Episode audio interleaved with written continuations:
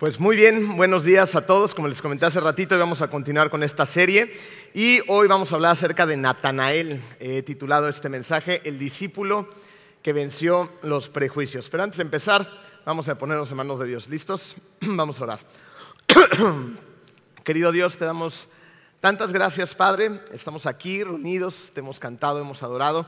Y en este momento, Señor, te pedimos que tú sigas tomando control de todo lo que sigue sucediendo en esta tu iglesia, Padre que seas tú el que exprese tu mensaje, que sea un mensaje poderoso para las personas que nos acompañan el día de hoy y que seas tú el que toque sus corazones y vence esos prejuicios que muchas veces eh, nos hace tomar muy malas decisiones. Padre, te amamos, te adoramos y te damos tantas gracias de todo lo que nos das en el hermoso nombre de tu Hijo Jesús.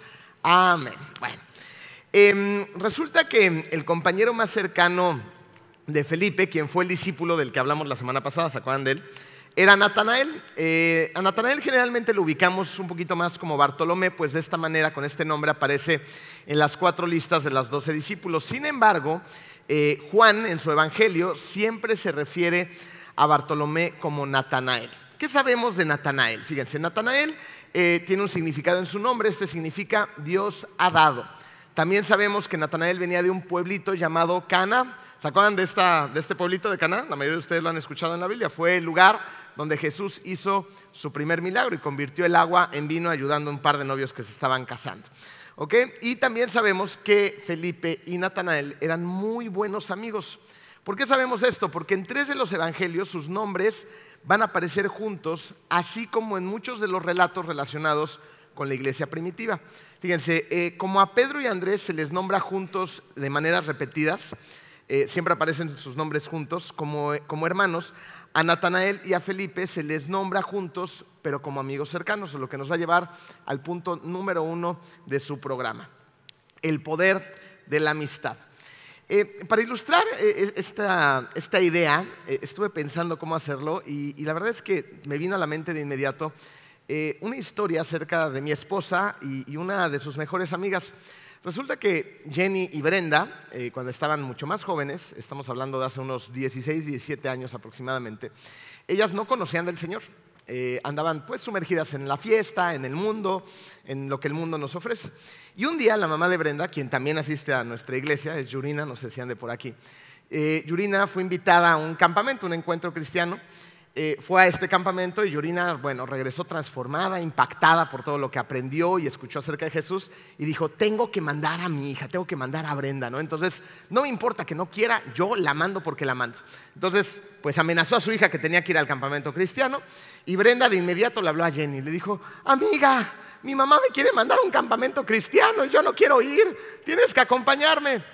Y bueno, pues a regañadientes, ¿no? Jenny como que lo empezó a considerar y eh, para no hacerles el cuento tan largo, se pusieron de acuerdo en hacer una pequeña travesura para no ir al campamento. Se fueron de fiesta un día antes, se fueron de fiesta a Playa del Carmen y pues la agarraron dura. Les dio la mañana, se amanecieron y Jenny me contaba, ¿no? Me decía, algo había dentro de mí que, me empujó a hacer cosas que no había hecho antes, ¿no? Eh, Jenny, ya le pedí permiso de decir estas cosas. Estás sabiendo dónde anda. Pero bueno, venía de una familia en la cual nunca habían tenido la necesidad de que se subiera un camión, por ejemplo, ¿no? Entonces Jenny no sabía andar en camión. Y ese día desde Playa del Carmen dijo, yo quiero ir al campamento y me voy a subir un camión. ¿No? Agarró su camioncito junto con su amiga, regresaron a Cancún y, dijeron con cierto toque de orgullo y de prejuicios, bueno, total, si no nos gusta, traemos ya en Cancún coche y dinero y pues nos vamos aquí, ¿no? Lo que no sabían es que llegando al campamento les iban a quitar el dinero, el coche, el celular, todo, ¿no? Y vámonos para adentro. Entonces, bueno, entraron al campamento y, ahí empezó la transformación de ellas dos. Eh, ahora Brenda está casada, tiene una chiquita, también asiste a nuestra iglesia y bueno, todos juntos hacemos familia en Cristo. Eh, en ese campamento ellas conocieron mucho de Jesús y empezó el inicio de su transformación. Miren, eh, ¿a qué viene esto? La semana pasada yo les hice una pregunta acerca de si ustedes creían que la influencia que los otros tienen en ustedes era relevante. Y todos dijeron, sí, sí es relevante la influencia que los demás tienen en nosotros. Ahora la pregunta es la siguiente. ¿Qué tan importante crees que sea la influencia que tienes tú en los demás? ¿Creen que es importante? Como podemos ver en esta clase de historias que las escuchamos todo el tiempo, pues es importante. A veces podemos creer que nuestra influencia es nula o no ponemos atención en ella, o podemos creer que nuestra influencia es poca. Pero analicemos rápidamente las cosas. Si Brenda no le hubiera pedido a Jenny que la acompañara al campamento y Jenny a su vez no hubiera tomado la decisión de acompañarle a este campamento, muy probablemente ninguna de las dos hubiera ido a este campamento. Eh, una de las cosas que fue un determinante en, el noviazgo de, la que ahora es mi esposa, de Jenny y yo, fue precisamente que ella fuera cristiana. Eh, yo también venía de una vida muy desordenada en aquel entonces, andaba también abrazado por el mundo, pero sí sabía lo que quería. Mis papás me habían eh, criado con ciertos valores cristianos y yo sabía que yo quería casarme con una mujer que amara a Cristo. En ese momento pues estaba desviado, pero esa era la visión, ¿no? la idea. Y me acuerdo que trabajábamos juntos cuando apenas empezaban pues yo a ligármela eh, y estábamos en Leona Vicario, trabajábamos para el gobierno en aquel entonces, y nos tocó hacer un evento allá, en, esa en aquel entonces era una delegación. Y no sé si se acuerdan eh, que Cancún y, Puerto Morelos estaban conectados ya desde ese entonces por la ruta de los cenotes, pero la ruta de los cenotes no estaba pavimentada, era toda de terracería. Entonces, hábilmente, yo para pasar más tiempo con ella, decidí no irme por la López Portillo, por la avenida principal, sino irme por la ruta de los cenotes. Entonces, pues romántico, el, carro iba haciéndose así, yo la agarraba de la mano para que no se estresara entre los simios y los jaguares. y llegó un momento en que la plática empezó a tornarse un poco más íntima en cuestión de nuestras creencias, y, y yo le pregunté, bueno, ¿y tú en qué crees? ¿Qué onda con tu vida? ¿no? Y me empezó a contar de este campamento que había no ido hace mucho tiempo a este campamento, que había conocido de Jesús y que ya era cristiana. Y, fíjense, en ese momento mi, forma de ver a Jenny se transformó por completo. Yo dije, híjole, a esta sí la voy a tener que tomar en serio. Y, fue así, la, la, tomé muy en serio a partir de esa plática, empezó a cambiar mi estilo de vida y bueno, ya, lo demás historias se las contaré en otro servicio, ¿no? Pero si ellas no hubieran ido a ese campamento como amigas y se hubieran apoyado, muchas de nuestras circunstancias muy probablemente hubieran sido muy diferentes. Esto nos dice que hay poder en la amistad. Y alguien que lo tenía muy claro era Felipe. Felipe una vez que es encontrado por Jesús, lo que hace, lo primero que hace Felipe es ir por su mejor amigo. Juan 1.43 nos dice, Felipe buscó a Natanael y le dijo, hemos encontrado a Jesús de Nazaret, el hijo de José aquel de quien escribió Moisés en la ley y de quien escribieron los profetas. Entonces, piensen en esto, o sea, eh, Felipe pudo haber ido por otra persona, por el vecino, por, no sé, por la mamá, por el hermano, por el sobrino, pero fue por su amigo. Fue por alguien que, que a él tenía esas ganas de contarle, hemos encontrado a Jesús de Nazaret. Es un hecho que todos en este lugar necesitamos de buenos amigos, pero nos encontramos muchas veces con un problema. Y el problema radica en que muchas veces no sabemos ser buenos amigos. Hay un escritor eh, llamado Dale Carnegie que escribió un libro titulado Cómo ganar amigos. Este libro en su momento fue un boom y escribió lo siguiente que me llamó mucho la atención. Dijo, tú puedes hacer más amigos en dos meses si te interesas en otras personas, muchísimo más de lo que harías en dos años tratando de que se interesen en ti. Otra vez, ¿no? E, este individuo se ve que leía la Biblia y va al tema del egoísmo. Dice, es que no se trata de ti, se trata de los demás. Y esto nos dice que cuando nos concentramos en los demás, en lugar de estar concentrados en nosotros y creernos que somos el centro del universo, nuestras relaciones van a crecer. Y esto nos lleva a la regla de oro, que supongo que todos ustedes se saben.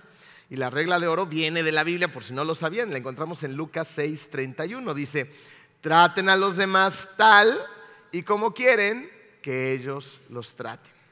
En este pasaje rápidamente vamos a ver algunos consejos para convertirnos en los amigos que necesitamos ser.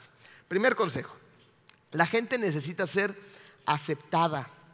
Eso no quiere decir que se queden igual, pero de inicio necesita ser aceptada. Lo vemos con Jesús. ¿no? ¿A quiénes llamó Jesús sus amigos? A los discípulos. Estos hombres comunes y corrientes fueron aceptados tal y como eran en su primer encuentro con Jesús. Y esto es muy interesante porque Jesús no nos cambia para poder amarnos. Él nos ama para que nosotros cambiemos. Y esto es revelador porque nos damos cuenta que Jesús nos acepta tal y como venimos por la gracia de Dios. Y por lo mismo nosotros deberíamos hacer algo muy similar a esto. Deberíamos de aceptar a las personas también como vienen, ¿ok? Y una vez que tengamos ya esa relación con ellos, bueno, van a empezar a suceder otro tipo de cosas que vamos a ver a continuación. Segundo consejo, la gente necesita ser reconocida. Miren, el camino al corazón muchas veces es a través del oído, pero la verdad es que no estamos atentos, estamos muy distraídos. Estamos constantemente metidos en nuestras pantallas, en nuestra vida tan ajetreada, siempre lleno de actividades, de metas por alcanzar. Y, la realidad es que en esa distracción dejamos de ver a la gente. Déjame hacerte una pregunta. ¿Qué mensaje envías cuando tú no le pones atención a las personas con las que estás? O sea, cuando está alguien contigo, estás, pongas en el, en el lugar, en el escenario, y a lo mejor estás en la mesa de tu comedor, y ahí está tu familia, tus hijos, y tú estás clavadísimo, clavadísima en tu teléfono, ¿no? ¿Le suena familiar? ¿Sí? Sí. y estamos ahí mandando y respondiendo todos los mensajes de vida o muerte que tengo que responder. Y ahí está tu hijo, mamá, papá, pélame, es que mira, es que el otro. Ajá, sí, ahorita. Ni los volteas a ver, ni los pelas. Y lo mismo es con el marido, con la esposa, con los amigos, con, mucha gente a tu alrededor, ¿no es así? Además, ya vas, ya vas por la calle así, mira. ¿No? Para todos lados. Llegamos a las reuniones y, todos sacamos pues, el teléfono ¿no? y dejamos de platicar entre nosotros. ¿Qué mensaje estamos enviando? Estamos enviando un mensaje muy claro. Tú no me interesas en este momento. Hay muchas otras cosas más importantes que tú.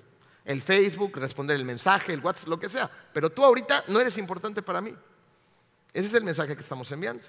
Pero ¿qué mensaje envías cuando escuchas con atención? Cuando tu lenguaje corporal cambia, ¿no? Y, yo veo a mi amigo Santiago y lo veo a los ojos, ¿no? Y veo su, rostro y, ya se empezó medio a reír. Y se empieza a relajar y me empieza a contar y empezamos a establecer una plática, ¿no? Y a lo mejor nos agarramos el hombro y nos apoyamos. ¿Qué mensaje le estoy enviando? Que me importa, que me interesa, que lo estoy viendo y lo estoy notando. La gente necesita ser apreciada, ¿ok? No, ¿qué, qué dije? Reconocida, ya me falta el que sigue. La gente necesita ser reconocida. Y para esto necesita nuestra atención. ¿Y saben quién nos pone el mejor ejemplo? ¿Quién creen? El Dios del universo. Ese Dios tan grande en el que creemos, ese Dios que tiene completamente dominado el universo en expansión, los planetas, las galaxias, las mareas, los montes, los volcanes, todo está atento en ti. El Salmo 34:15 dice, los ojos del Señor están sobre los juntos, sobre los justos, y sus oídos atentos a sus oraciones. Entonces, si Dios puede, ¿no? evidentemente tú y yo debemos de poner atención sobre las demás personas. Tercer consejo, ahora sí, la gente necesita ser apreciada. Miren, eh, alguien que, que hacía esto de manera continua y contundente es el apóstol Pablo. Eh, acuérdense que en sus epístolas él está mandando cartas a diferentes iglesias donde las iglesias están haciendo un montón de cosas mal, la mayoría de ellas. Pero antes de ir al punto de, que el apóstol Pablo les llame la atención, les diga, oigan, están cayendo en este, en este y en este y están haciendo las cosas de esta manera, él generalmente, bueno, siempre en, el inicio de sus cartas los apapacha, les da palabras de afirmación, les dice cosas como las siguientes en Romanos 1.8. En primer lugar, doy gracias a mi Dios por medio de Jesucristo por todos ustedes. ¿no? Le está diciendo, los amo y le doy gracias a Jesús por ustedes. Pues en el mundo entero se habla bien de su fe. Entonces, Pablo encuentra algo que destacar, algo que es importante que está sucediendo en ese lugar y lo enaltece. Habla acerca de ello. Ya luego les pone unas cachetadas de aquellas, ¿no? Pero primero como el policía bueno, le habla bonita a la gente, la firma, la reafirma y luego ya se pone seria la situación. ¿Esto que nos enseña? Que la palabra es poderosa y tiene la capacidad de dar lo necesario muchas veces para seguir incluso adelante. Eh, hay una película que acaba de salir en Netflix, no se las voy a contar todo, les voy a dar ciertos detalles por si luego la quieren ver, pero eh, no me acuerdo del nombre, pero me llamó la atención algunas situaciones que sucedieron. Se trata acerca del personaje principal, eh, empieza la película eh, tomando clases de, aviación y es terrible. ¿No? Trae una avionetita Cessna, va el piloto, que el instructor que le está dando las clases, y atrás va su hermano, que bueno, le echa toda la carrilla y el bullying habido y por haber. ¿no? Y bueno, se ve que el avión va tratando de descender hacia la pista de aterrizaje y el avión va pero en unas condiciones terribles, le dan consejos, el hermano sigue burlando de él, dice que los va a matar, es, muy cómico todo lo que está sucediendo, total, que ya va a aterrizar y, le da el avión al, piloto, ¿no? al instructor, le dijo, no, no puedo. Entonces ya el piloto se vuelve a encargar y bueno, bajan del avión y el hermano le dice, dedícate a otra cosa, brother, pero esto no es lo tuyo, ¿no? Y luego se empieza a desarrollar la trama, este, esta familia es cristiana, eh, hay simbolismos por todos lados acerca de esto, oran, tienen la Biblia, eh, tienen versículos, ¿no? Y, se ve una familia pues, muy bonita, tiene ahí un adolescente complicado, la otra adolescente bien buena onda, hacen carnes asadas, ganan concursos, vaya, se ve una familia extraordinaria. Y de repente empiezan las desgracias. Se empieza a poner complicada la situación en su vida y su hermano que tanto ama muere, el que se burlaba de él, ¿no? Le da un paro cardíaco, él no lo puede creer, dice, pero si apenas hace un par de días estábamos platicando, esto no es posible. Y entonces viajan al lugar eh, donde van a hacer la ceremonia fúnebre de su hermano, ¿no? ya después de todo esto, él se enoja con Dios, le reclama, ¿no? Se aleja de la fe, le dice cómo es posible, etcétera, etcétera. Y de regreso a, su ciudad de origen, eh, rentan una avioneta y va un piloto que, es experimentado y que se ve que es amigo de ellos, ¿no? Un señor ya grande. Y entonces él se va como copiloto, porque es su cuate, y va su esposa y sus dos hijas atrás. Entonces va en el avión, eh, pues él pensando, ¿no? Reflexionando, de repente se queda viendo el cielo, y cuando voltea, el piloto está muerto. El Señor le acaba de dar un paro cardíaco. Esta fue basada en hechos de, ¿cómo se dice? Gracias, en la historia real, ¿no? En hechos de la historia real, algo así. Bueno, el caso es que el Señor se muere, el piloto, y, pues imagínense, ¿no? Le dice a Dios, no inventes, ya se murió mi hermano de un paro cardíaco, ahora el piloto, ¿qué voy a hacer? Y se pone como loco, empieza a tratar de pedir ayuda por la radio, le, empiezan a orientar y todos los que están del otro lado de la radio dicen, esto es imposible, este señor se va a matar. No hay manera en la que se salve manejando un avión de esto cuando no tiene experiencia más que de un Cessna. Eh, se sigue desarrollando la trama y llega un punto en el cual él ya está eh, aproximándose a la pista de aterrizaje.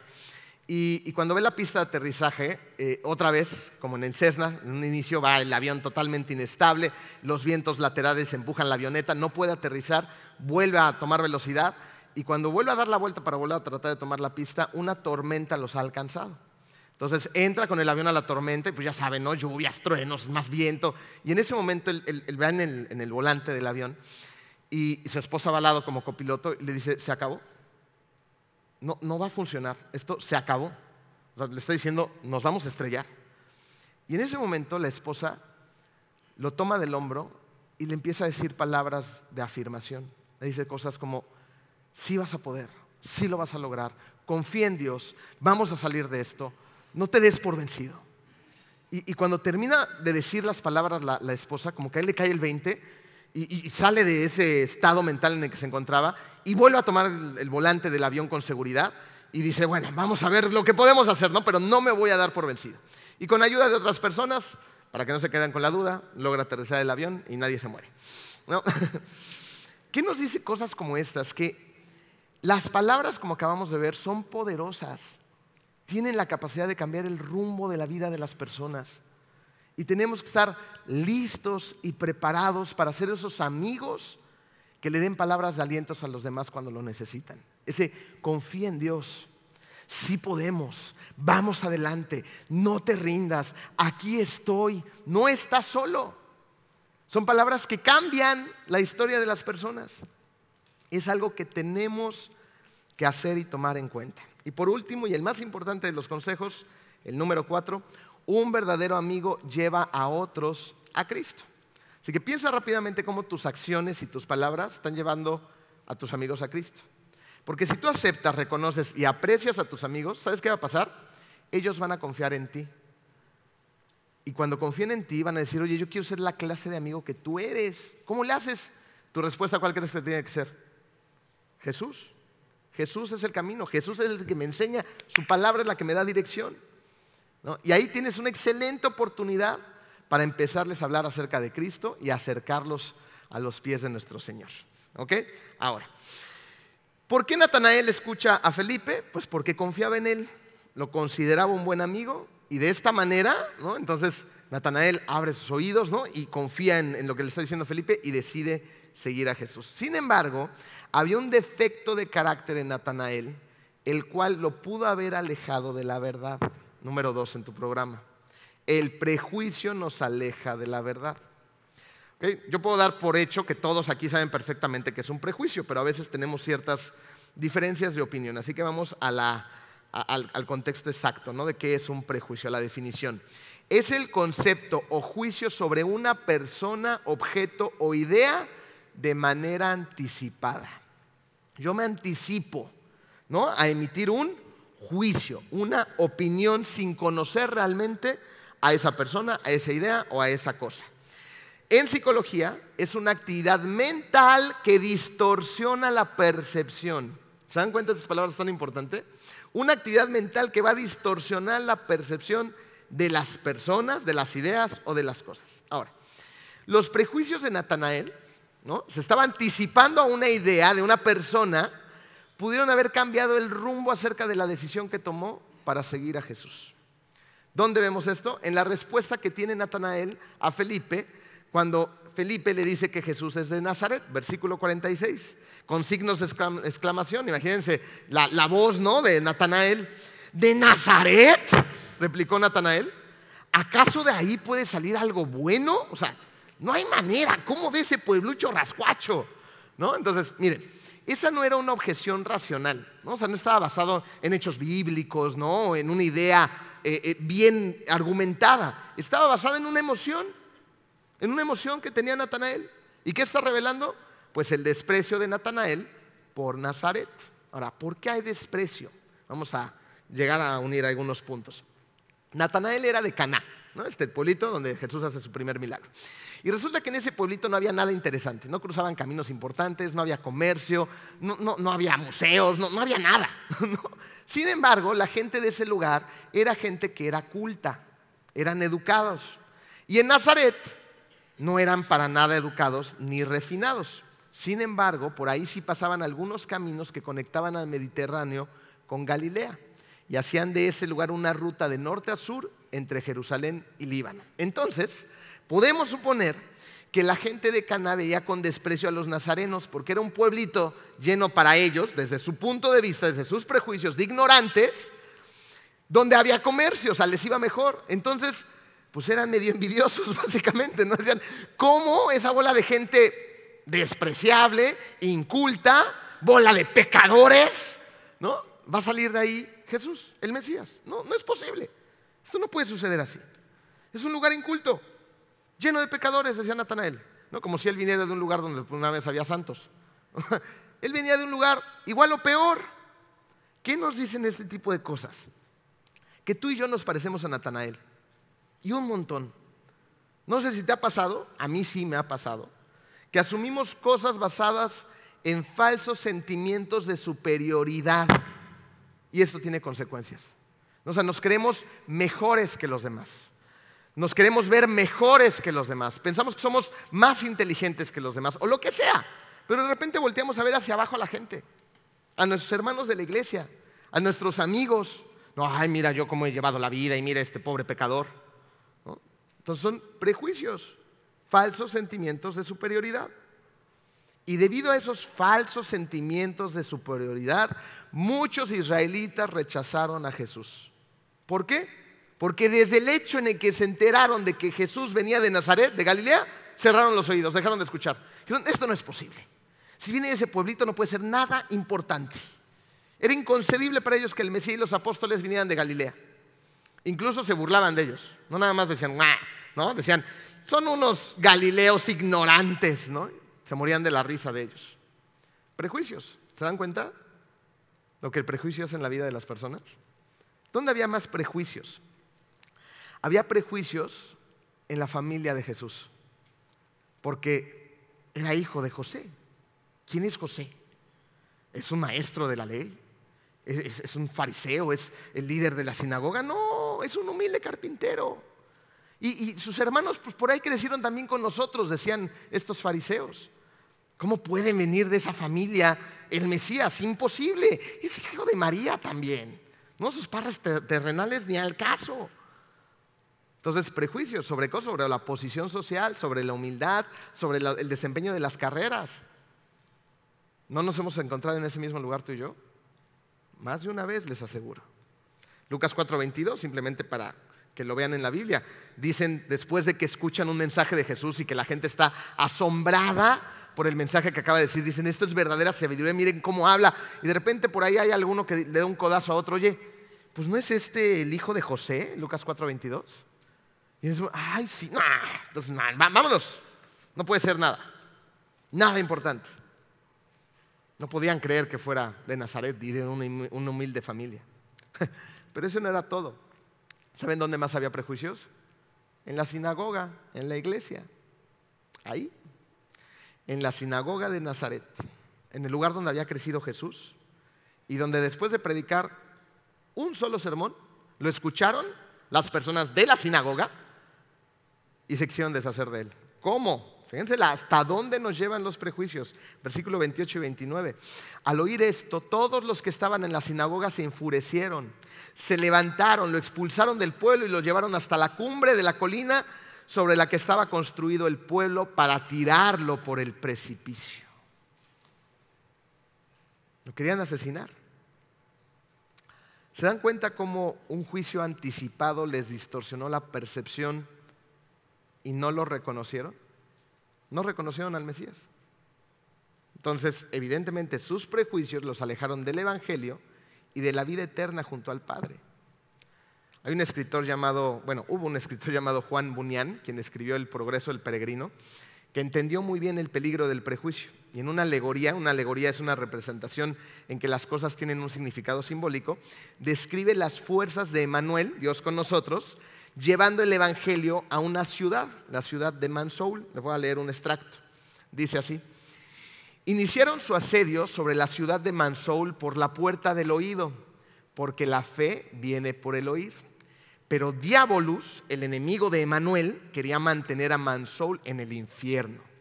De manera que Diabolus decidió contener el ataque estacionando un guardia especial en la puerta del oído. Ahí puso a cargo al señor prejuicio, quien era un tipo colérico e inadaptado. De inmediato lo nombraron capitán de la guardia de esa puerta y pusieron bajo su, bajo su mando a 60 hombres llamados hombres sordos, pues no oían ni una sola palabra. Esta es una descripción de cómo las personas se vuelven insensibles al Evangelio, ya que sus prejuicios le cierran los oídos, le cierran el corazón. Eh, hace un tiempo me encontraba acompañando a una persona que está enferma y un médico eh, fue a verlo a su casa y le estaba explicando las consecuencias que inevitablemente van a llegar a su vida si esta persona no hace los cambios necesarios y lleva a cabo un tratamiento para mejorar su salud. Sin embargo, el paciente, debido a sus prejuicios, ideas preconcebidas, fuera de la realidad, que distorsionan la claridad de las cosas, no hace instrucciones a un médico más que le decía qué hacer, porque ha visto varios médicos y todos le dicen exactamente lo mismo. Pero él no hace lo que los médicos le dicen. Él cree que es más sabio, que tiene sus propias ideas y que sus ideas lo van a hacer salir adelante. Pero no es así. Al final de, de esa consulta, yo ya me retiré de, la casa con el médico y nos quedamos platicando en la banqueta el médico y yo. Y el médico me decía, si él no hace los cambios que ya sabe que tiene que hacer, la enfermedad va a ir avanzando a un punto sin retorno, en el que va a tener consecuencias pues, que le van a quitar su salud, su calidad de vida y posiblemente lo van a, lo van a llevar a la muerte. Miren, eh, es increíble cuánta gente sabe con precisión y de manera tan clara lo que tiene que hacer en la vida. Llámese salud, llámese matrimonio, llámese crianza, llámese los mandamientos a los que nos manda Jesús. Sin embargo, sus oídos se cierran. Hay prejuicios. Esto sí, pero esto no. Yo tengo una mejor idea. ¿Por qué no hacemos las cosas de esa manera? Pero es claro. Es clara la información. Es contundente lo que tienes que hacer. No lo decimos nosotros, lo dice la palabra de Dios. Lo dice un médico certificado con especialidades. Uno más pero no hacemos caso. Muchas veces debido a los prejuicios. Y es ahí donde las personas que, tenemos el privilegio de liderar lugares como este, como la iglesia, no me van a dejar mentir, aquí hay varios servidores que dan consejería en algunos casos, a veces les decimos a las personas lo que dice la palabra de Dios, con claridad, una y otra y otra y otra y otra y otra vez. Y la gente no hace caso. Y luego ves personas totalmente acabadas por la salud, por una enfermedad que, destruyó su salud. Ves personas con matrimonios que tronaron como palomitas, que no hicieron todo lo que la palabra de Dios les decía. Hijos que se van y no regresan a los pies de Cristo en muchas formas porque no hacían lo que Dios quería que hicieran. economías destruidas completamente, negocios cerrados, trabajos perdidos, relaciones rotas, porque muchas veces sabemos qué hacer, pero cerramos nuestros oídos. Esos prejuicios, ahí está el Señor, prejuicio y distorsionando todo lo que escuchas, predisponiéndote a la gente, a las ideas, a las cosas, distorsiona toda la verdad. No escuchas con claridad. Así hay mucha gente que cierra sus oídos hoy en día al Evangelio. Y escuchan de Jesús, no hombre, ese Jesús, ¿cómo crees? No, pues pudo haber sido un, maestro, ¿no? Pero, pero el Hijo de Dios, hombre, imposible. Y un día van a tener una cita con el Señor. Y el único camino a Dios es Jesús. El único. No hay más. O sea, no importa cuántas ideas tengas, eso no cambia la verdad de las cosas. Hay una verdad, hay un camino. Y tiene un nombre, es Jesús. Hay otros que han aceptado a Jesús como su Salvador, pero el prejuicio no se da por vencido y sigue trabajando para que no hagas la voluntad de Dios. Y para que vivas en la completa libertad que nos ofrece el Señor a través de la obediencia. Ahí está el prejuicio, no se da por vencido. imagínate, imagínate el cambio radical que tú y yo tendríamos si destituyéramos por completo al Señor prejuicio. ¿No? Si mandáramos ese capitán inadaptado y colérico a que lo decapitaran. Sácate de mi vida.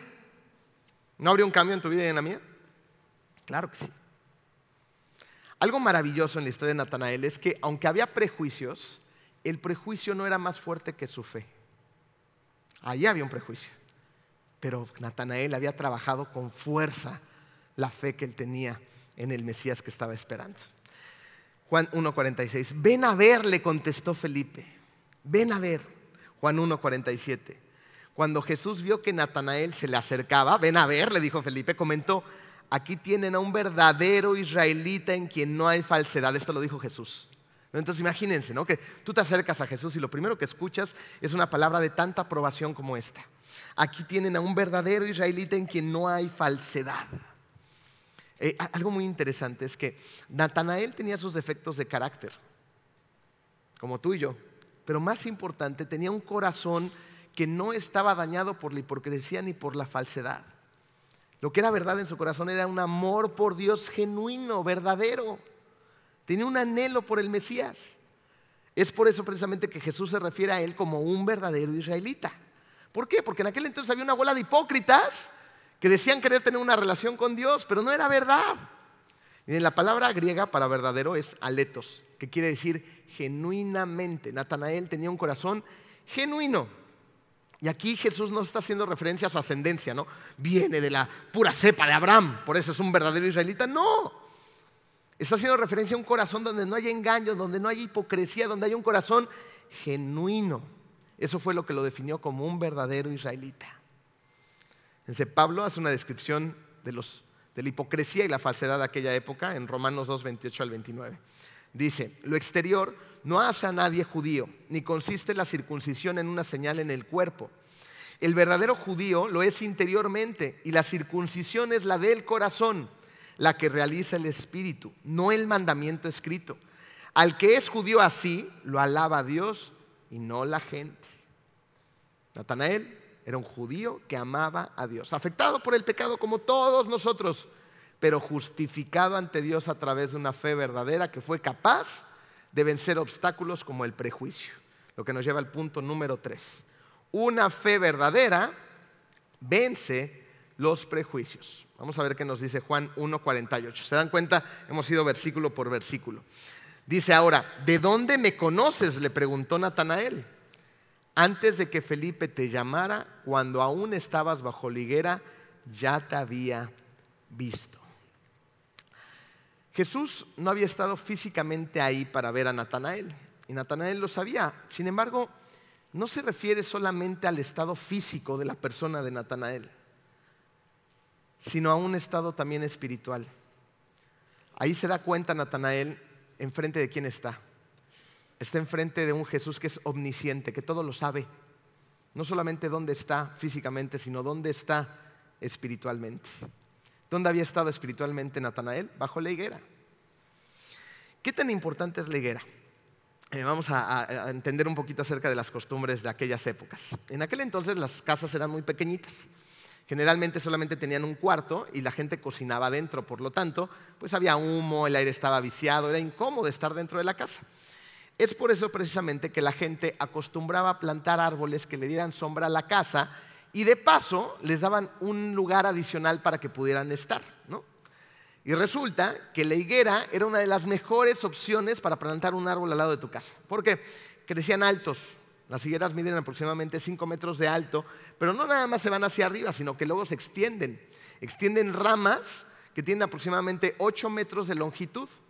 Entonces, una higuera al lado de una casa le proporcionaba a la casa un buen fruto, le proporcionaba sombra y entre todos los troncos la gente podía estar. Era como la casa del árbol. ¿Quisieron tener casa del árbol algún día? Bueno, la higuera era un excelente árbol para tener la casa del árbol. Por eso es tan importante la higuera. Porque Natanael no estaba tanto tiempo en su casa como en la higuera. Y es precisamente en esa higuera donde Natanael tenía una intimidad con Dios, donde tenía un espacio aparte del ajetreo de la casa, del humo, de la cocina, de los animales y podía estar en intimidad con Dios, donde oraba, donde meditaba, donde discernía las escrituras, donde leía la palabra. Ahí estaba su corazón, ahí estaba siendo fortalecida su fe. Ahora yo te quiero hacer una pregunta esta mañana. ¿Tienes tu higuera? ¿Tú tienes una higuera? Un lugar a donde te retires y hagas lo que Natanael estaba haciendo, que fue determinante para cuando tuvo este encuentro con Jesús. ¿Por qué? Porque su fe era fuerte. Si nosotros no tenemos una higuera, un lugar donde tenemos esa intimidad con nuestro Padre Celestial, vamos a estar distraídos por un mundo tan rápido, a una velocidad tan vertiginosa, que le restamos importancia a lo que es verdaderamente importante. Preguntas tan simples como estas, ¿cuánto tiempo estamos pasando estudiando la palabra de Dios? ¿Cuánto tiempo estamos pasando orándole a Dios de corazón? ¿Cuánto tiempo estamos buscando esa intimidad con Él? ¿Tienes tu higuera? La necesitas. Necesitas ese lugar tranquilo donde puedas tener una reunión personal con tu Padre Celestial. Cuando Jesús le dijo a Natanael que ya lo había visto, ese momento fue más que suficiente para que Natanael dijera las siguientes palabras en el versículo 49. Rabí, tú eres el Hijo de Dios, tú eres el Rey de Israel se dio cuenta Natanael que sabía dónde había estado físicamente, pero más importante aún, mucho más importante aún, dónde había estado espiritualmente. Y aquí hay una diferencia abismal con su amigo Felipe. ¿Se acuerdan del mensaje pasado, lo que pasa con Felipe? Felipe es llamado, ¿no?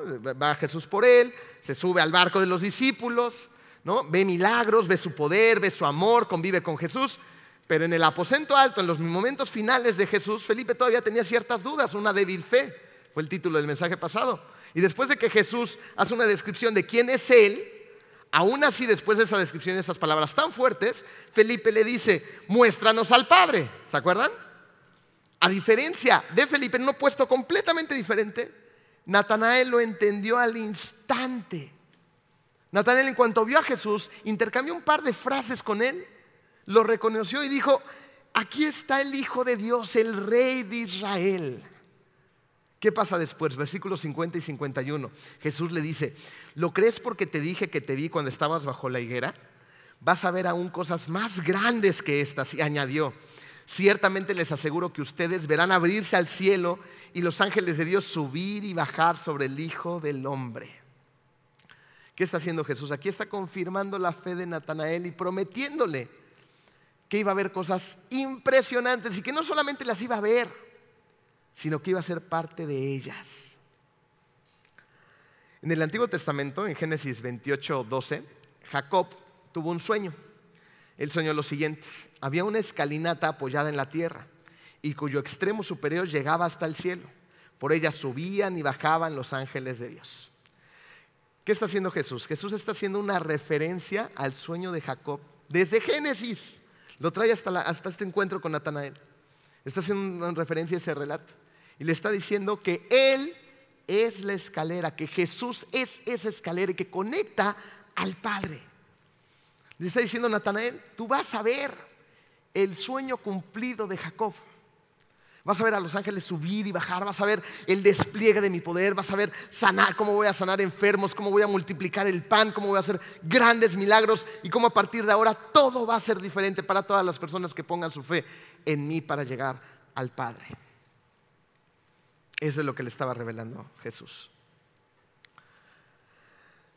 La fe verdadera de un hombre común y corriente como Natanael finalmente venció por completo sus prejuicios y vio y estuvo y participó en la extensión del reino de Dios. Natanael no permitió que los prejuicios le robaran una vida junto a Jesús, que le robaran una vida emocionante, una vida llena de retos en Cristo, lleno de milagros, de amor. No permitió que le robaran esa relación con Él, con el Mesías, con Jesús de Nazaret. Los escritores de la iglesia primitiva sugieren que Natanael llevó el Evangelio a Persia, a la India y que de hecho llegó hasta Armenia. También se dice que hay dos posibilidades de su muerte. Una de ellas es que fue embolsado, atado de manos y echado al mar, muriendo ahogado. Y otra versión dice que fue muerto siendo crucificado. De una u otra manera, lo que sabemos es que Natanael murió martirizado a causa del Evangelio. Hoy la vida de Natanael nos deja enseñanzas acerca del poder de la amistad, de cómo el prejuicio nos, acerca de la, nos aleja de la verdad y de cómo una fe verdadera los vence. ¿Cuál es nuestra oración como iglesia? Nuestra oración es que tú no permitas que tus prejuicios cierren tus oídos. Nuestra oración es que tomes la decisión y que por medio del poder de Dios destrones por completo al Señor prejuicio de tu vida. Y que no permitas que este Señor te aleje de tener una vida nueva, una vida con propósito, una vida que te ofrece Dios a través de Jesús de Nazaret. Vamos a orar. Querido Dios, yo sé bien los prejuicios por los que cargamos, Padre, y los lugares por donde hemos pasado, y cómo tú nos muestras a través de la vida diaria, de la experiencia, pero sobre todo de tu palabra, Padre, cómo esos prejuicios nos dañan tanto, nos alejan de grandiosas amistades y relaciones y también muchas veces nos alejan de ti, Señor. Te pido, Padre, que podamos detectar claramente al Señor prejuicio de nuestra vida, a ese soldadito que ha tratado de adueñarse de nuestros oídos y lo mandemos a decapitar, Señor. Te damos gracias porque tu palabra es verdadera, tu palabra es clara, Señor, confrontante a veces, pero llena de amor siempre, Señor. Gracias, Padre, por todo lo que estás haciendo en nuestra iglesia, Señor, que es tuya. Gracias por lo que estás haciendo en nuestras vidas y gracias por lo que seguirás haciendo. Te amamos mucho. En el hermoso nombre de tu Hijo Jesús. Amén.